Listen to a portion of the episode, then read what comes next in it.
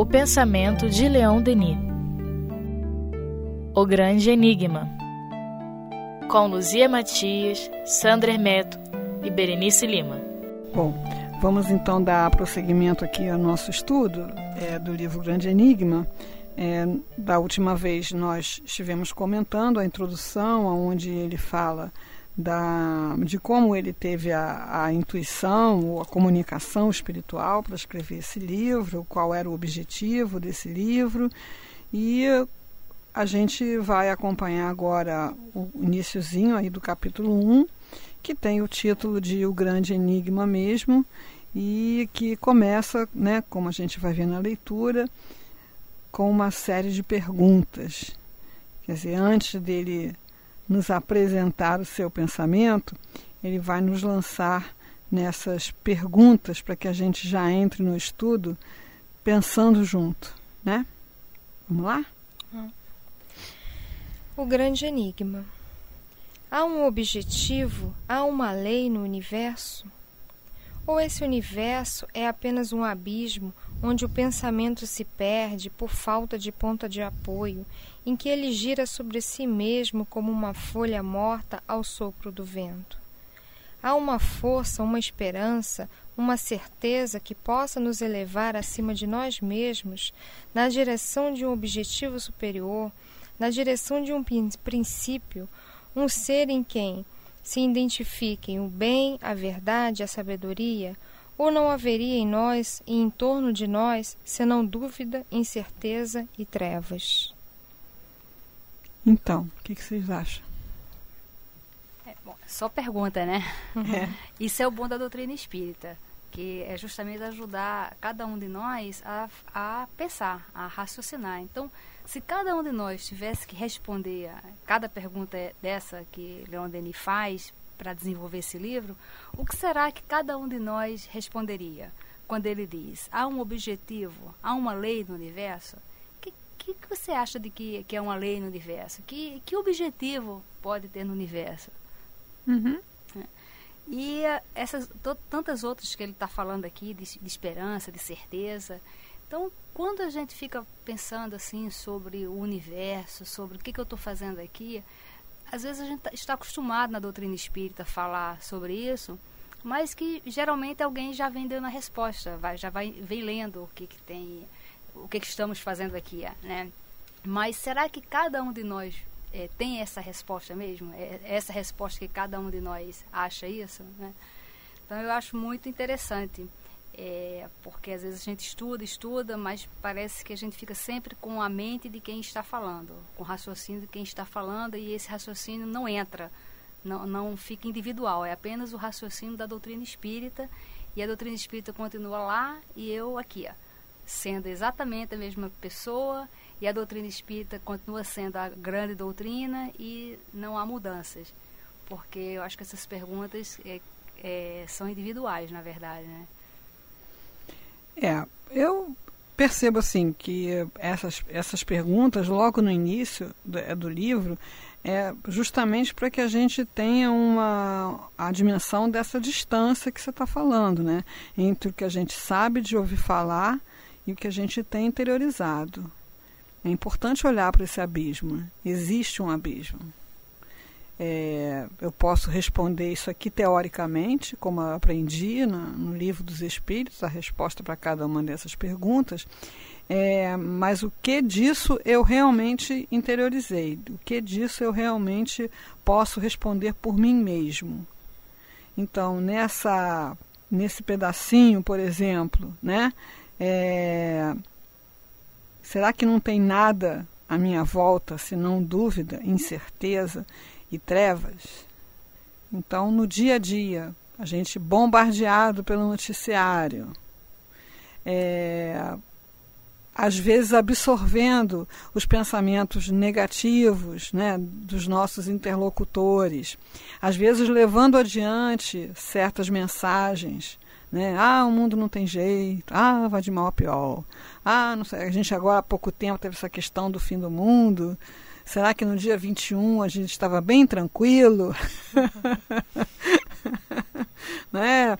É, esse mundo hoje em dia, as pessoas hoje em dia, e tudo muito carregado de negativismo. Então, invigilantemente, o espírita, que está assim doutrinariamente obrigado a acreditar e a saber que está tudo melhorando, porque a lei é de progresso, né? né? É, tem acompanha esse fluxo de ideias de que está tudo muito mal, cada vez pior. Não é que você vá adotar uma postura irresponsável de achar que está tudo uma maravilha. Mas não pode estar tá pior do que antes. Se eu estou achando que está pior do que antes, tem alguma coisa errada com o meu pensamento, né? Uma vez que a lei é de progresso. É. Olha, a minha mãe tem quase 100 anos. É mesmo? É. E aí ela, ela tem 97, mas ela é uma pessoa muito atualizada, ela lê muito, ela anda todos os dias. Se você quiser saber o que está acontecendo lá no Egito, pode ligar para ela que ela vai te falar direitinho. Ela, a pronúncia dos nomes não vão sair corretas, mas ela, você vai entender os nomes e ela vai te dizer o que está acontecendo. E minha mãe, ela só veio conhecer a eletricidade aos 20 anos de idade. Ela era do interior da Paraíba que a cidade nem existe mais. A cidade saiu do mapa. E quando uhum. alguém fala, antigamente era melhor, olha, ganha uma inimiga que você não tem noção, sabe? É. Porque ela disse que, ela, é, primeiro que os tios dela, os irmãos dela, muitos ficaram doentes, morreram sem, sem é, ter socorro médico. É, um, um é cego e ela, ela tem uma saúde maravilhosa para a idade que ela tem. Ela só tem assim osteoporose, coisas do corpo mesmo cansado, né? E ela fala que hoje em dia o mundo é maravilhoso, do que da época dela, que ela passava roupa com, com ferro de carvão, com brasa. Ainda mais que ela teve uma, uma dificuldade até de chegar à cidade. E quando as pessoas falam, ah, porque antigamente todo mundo se convivia melhor, as pessoas ficavam na calçada conversando, e ela fala assim, só fofocando. Quando a gente sabia, contava, quando não sabia, inventava, para ter assunto, porque ninguém tinha assunto para conversar. Tinha uma hora que esgotava o assunto. Então, minha mãe, é, que é, ela, ela pode falar sobre isso. E realmente, as coisas, o, o estudo, ela fala que para fazer um bolo antigamente era uma lenha, eram dois dias para você fazer um bolo. Hoje uhum. em dia, a dona de casa, né, é, principalmente. É muita, né, pensando mesmo pela questão do projeto reencarnatório, né, o nosso modelo atual, quer dizer, esse corpo físico e essa esse pensamento e esse desenvolvimento intelecto-moral que a gente está apresentando nessa vida é o ápice da nossa evolução até aqui. A gente nunca foi melhor do que é hoje. Em todos os aspectos, né? né?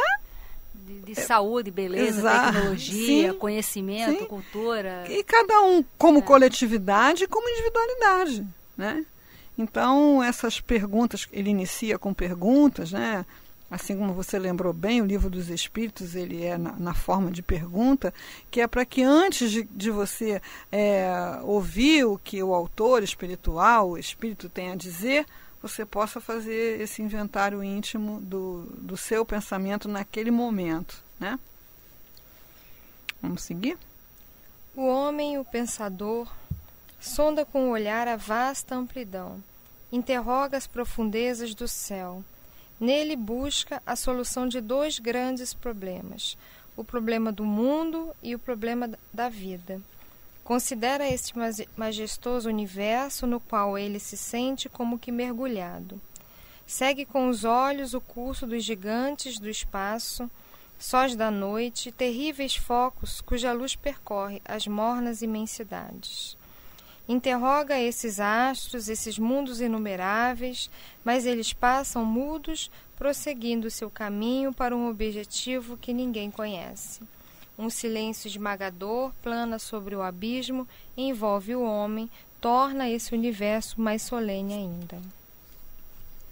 Ele está ele tá falando de uma atitude que da qual certamente a gente se ressente. Né? Primeiro porque o céu já não é tão visível, os astros já não são tão visíveis. Né? Você olha da cidade para o céu, você não tem essa visão toda. Você tem que ir no planetário. Né? É, a gente fez um encontro sobre o céu estrelado, que é um dos capítulos desse livro, a gente vai chegar lá, é, em que nós passeamos pelas imagens da internet das fotos do, do Hubble, né? Que é uma coisa que eu super ultra recomendo, porque você fica como ele ficava assim, né? Acachapado ali diante daquela grandiosidade. Mas se você olhar para aquilo e esperar que aquela beleza, que aquela grandiosidade, que aquela complexidade por si só te traga as respostas, é, você fica se sentindo cada vez mais pequenininho, porque quem sou eu diante dessa galáxia, diante dessa desse berçário de estrelas, diante desse, dessa, dessa fronteira final, né? porque parece que o, o Hubble é, foi embora, né? chegou num ponto que não, não dava mais para para ser controlado nem para voltar, mas ele ainda mandou algumas imagens, né, além da, da, da, fronteira final que a gente teve alcance, que com o Hubble é, foi o máximo de visão que a gente teve do universo. Né? Então, você podendo fazer essa navegação aí pela internet, você vai poder é, entender um pouquinho melhor, vivenciando isso que o Leon Denis está falando aí, né? Sondar com o olhar a vasta amplidão, interrogar as profundezas do céu, né? E aí poder até experimentar um pouco desse silêncio esmagador que plana sobre o abismo. Porque eu acho que é, fazendo essa reflexão, olhando para esse mundo todo lá fora, é, é até um espelho, porque é tudo tão complexo e quando quando nós olhamos e falamos, nossa, é tudo tão grandioso, é tudo tão complexo, mas se olharmos para nós também, nós somos um, um mundo assim, ó, muito complexo. Né? Muitas coisas que não foram desvendadas. Tem quantas coisas que a, a tecnologia, a medicina está desvendando do nosso organismo que ninguém nunca imaginava que tinha. Ou seja, a mesma complexidade que está lá fora, onde o próprio Hubble já eh, se perdeu no, no, no universo. Uhum. O negócio é tão grande que, que ele se, se perdeu.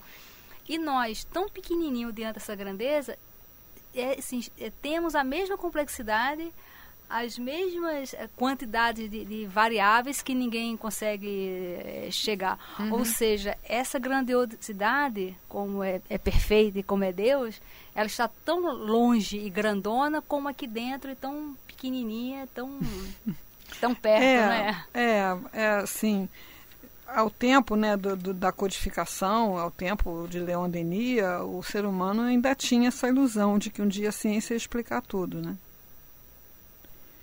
Então, hoje, a, a ciência já sabe que é, é, é querer alcançar o horizonte. Você anda para frente, o horizonte também anda. Então, cada nova descoberta abre um novo horizonte. Você chega lá, abre um novo horizonte. Ah, vamos é, é, decodificar o genoma humano. Aham, uhum, agora vem mais. É. Quanto Já, mais sabe, é, mais tem a saber. Né? O, o horizonte está sempre adiante.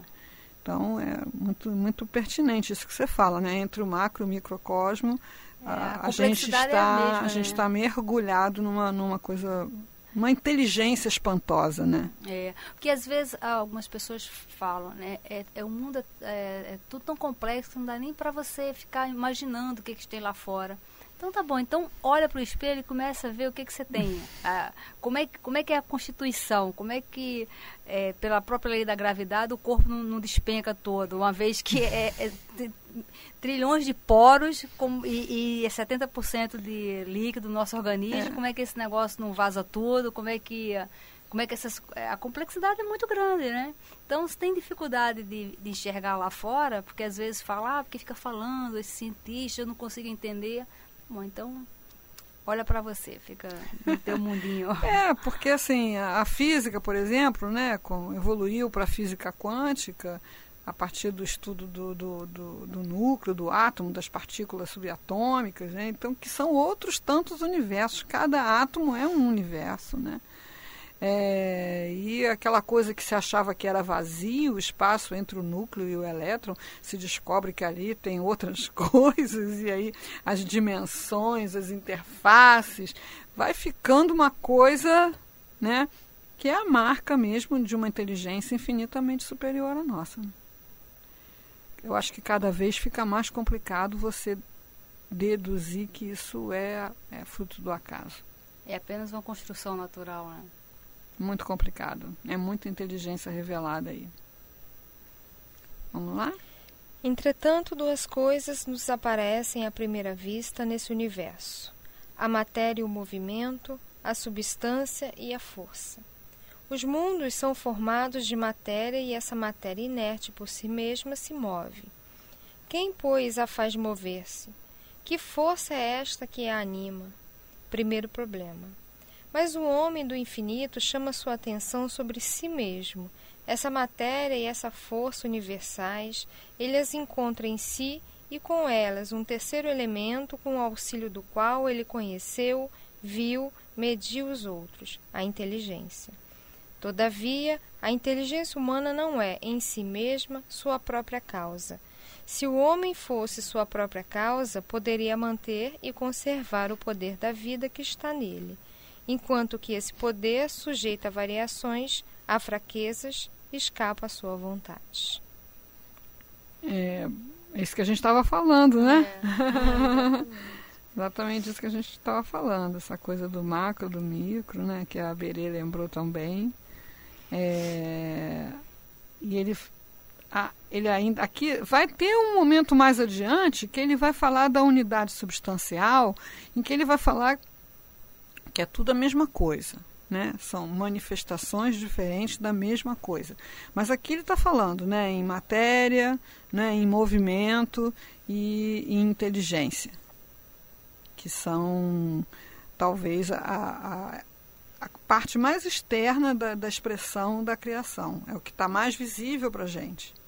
Mas quando você mergulha na profundidade, né, o que a gente chama de inteligência, é, as várias especializações da, da função cerebral é, são é, realizadas por neurônios, que são células feitas de elementos químicos, feitos de átomos, que são os mesmos átomos da formiga, do, da água, do, né? que são os mesmos núcleos, com os mesmos elétrons e as mesmas partículas subatômicas e as mesmas coisas vazias. Né? Então, se você vai aprofundando, você vai encontrando a unidade. Agora, olhando bem de fora, realmente você tem matéria, você tem movimento e você tem inteligência, como se fossem coisas diferentes, né? Ou se somando aí. Agora, é, parece um absurdo, né? Que se pense que a inteligência humana é a sua própria causa. parece um raciocínio que vai na contramão da lógica, mas que é adotado por muitos pensadores, né? Por muitos. É. E interessante, é, vendo assim a, a, evolução do mundo, né, de antigamente para agora, a inteligência coletiva, assim, o tanto que o povo era inteligente no passado, as descobertas uhum, no passado uhum. e as descobertas agora. É, como é que o materialista né, acha isso? Porque é, faz tão sentido esse processo da reencarnação, de cada um voltar do ponto que parou, todo mundo dando continuidade à inteligência, ao desenvolvimento de onde parou e as coisas vêm crescendo aos pouquinhos. É, é para mim é tão claro, é tão, é tão óbvio isso, essa própria desenvolvimento da inteligência, porque a inteligência de hoje é uma, a inteligência do passado é outra, completamente o, estilo de raciocínio, de raciocinar no passado é completamente diferente. É, até eu adoro filmes, amo de paixão. Você vê um filme agora, eu adoro ver filmes antigos, você assiste aqueles filmes antigos tão ingênuo. Né? Como é? e, e, foram filmes que eu achei o máximo quando eu assisti, quando eu tinha 15, 14 anos, filmes clássicos, que hoje você fala, nossa, mas que ingenuidade, que até nas brigas, aqueles filmes de, de, de luta e tal. E como o desenvolvimento da própria inteligência, ela vai acontecendo. É, né? Você pode entender isso pelo viés da cultura, né? Da, da, da evolução tecnológica. Por exemplo, as crianças hoje, né? como está no livro dos espíritos mesmo, né? a infância vai ser cada vez menor. É. À medida em que o espírito evolui, ele precisa de menos tempo né, para se apoderar do corpo Uhum. e dizer quem ele é, a que ele veio. Então, essa geração aí, que estão chamando de geração Y, né, geração que já nasceu digital, é, com um vocabulário, aqui eles têm acesso a vocabulário muito mais extenso, na medida que não convive só com a mãe, né? convive através da televisão, da internet, convive com o mundo. Então, você observa as crianças com um vocabulário, com raciocínio, com uma expressão e com uma, uma desenvoltura na, nas coisas da, da linguagem digital e, e, a consequência disso no funcionamento na, na vida prática, espantoso. Quer dizer, É. se, se você nota alguma diferença entre os filmes de hoje e os filmes de 50, 40, 30, 20 anos atrás, os de daqui a dois anos vão ter uma diferença ainda maior É. para hoje, né? Porque é tudo muito rápido e mas se pode atribuir isso à, à cultura, né? Ao, ao, à transmissão de conhecimento, aos recursos que as pessoas têm à sua volta. Mas mesmo assim é complicado de você explicar, como você falou, em termos de uma grande coletividade. Né? Você pode entender que numa família as pessoas sejam cada vez mais inteligentes, porque a família seguiu uma, uma progressão. Mas é difícil de você entender a mudança de pensamento na humanidade como um todo. Né? Para ilustrar isso aí, me ocorre, por exemplo, a questão da da, da organização para o bem. A organização para o mal é uma coisa antiga, né? Acho que a gente já Verdade. nasceu sabendo fazer isso, É verdade. né? Mas a organização para o bem, hoje, né? Que são coisas pouco divulgadas em geral, né? Mas que é só você querer saber, né? Médicos Sem Fronteira. A Cruz Vermelha todo mundo conhece, mas o Crescente Vermelho, só se fala que muçulmano é terrorista, né? Mas eles têm o Crescente Vermelho, que é uma, uma entidade muçulmana no padrão da Cruz Vermelha. É, ah, os movimentos sociais, ONGs sérias existem, né? É, grupos de direitos humanos. Eu conheci uma pessoa de um grupo desses, né? A pessoa corre risco de vida, ela é ameaçada de morte. E por quê? Porque fiscaliza o que está acontecendo com o preso na cadeia, na delegacia, o que está acontecendo na favela, onde a polícia entra, o que está acontecendo é, na, na, na, fazenda com o, o, o fazendeiro. Então, é. essa organização para o bem é uma coisa que é difícil de aprender na escola, né? É uma coisa que demanda experiência do espírito, consciência do espírito de que tem que desenvolver isso aí. Então, existe realmente uma coisa de progresso que você pode enxergar como aquisição cultural, mas uma boa parte é. disso não se explica por aí, né? Pela é. cultura só, não. É, é eu, eu, eu, pensei uma coisa assim, mas como minha mãe fala, né? Que hoje tudo é muito melhor. E essa área, é, de, na área da solidariedade, hoje nem, nem se compara com o passado. Assim, uhum. não realmente não Talvez as vizinhas fossem mais é. amigas, até porque você tinha, se acabasse o seu açúcar, só no dia seguinte, quando o seu Manel abrisse a quitanda, né? É. Agora você tem mercado aberto até 10 horas, 24 horas, é difícil acabar alguma coisa, você ficar numa situação muito difícil, né? Talvez as vizinhas, né, estivessem mais próximas, não tinha tanta distração, a televisão, quando tinha, acabava cedo. As pessoas, como você é. falou, iam para a calçada fofocar, né? Mas como movimento no bem, como movimento, uma coisa de engajamento nas causas coletivas, é realmente um progresso fantástico. Né? Se a inteligência está no homem, ela deve se encontrar nesse universo do qual ele é parte integrante. O que existe na parte deve se encontrar no todo. A matéria é apenas a vestimenta, a forma sensível e imutável, revestida pela vida. Um cadáver não pensa nem se move. A força é um simples agente chamado para manter as funções vitais. É, pois, a inteligência que governa os mundos e rege o universo. Essa inteligência se manifesta através de leis, leis sábias e profundas, ordenadoras e conservadoras do universo. Pode seguir porque vai mais ou menos no mesmo. Todas as pesquisas, todos os trabalhos da ciência contemporânea concorrem para demonstrar a ação das leis naturais, que uma lei suprema religa, abarca para constituir a harmonia universal. Através dessa lei, uma inteligência soberana se revela como a razão mesma das coisas, razão consciente, unidade universal para onde convergem, se ligam e se fundem todas as relações, onde todos os seres vêm aurir a força, a luz e a vida. Ser absoluto e perfeito, fundamento imutável e fonte eterna de toda a ciência, de toda a verdade, de toda a sabedoria, de todo o amor. É, eu quero destacar, quando ele fala a ciência contemporânea, né, é, que Leon Denis, para, acho que para exemplificar um, uma atitude diante do espiritismo que às vezes as pessoas é, relaxam ou sequer percebem essa, essa situação, né?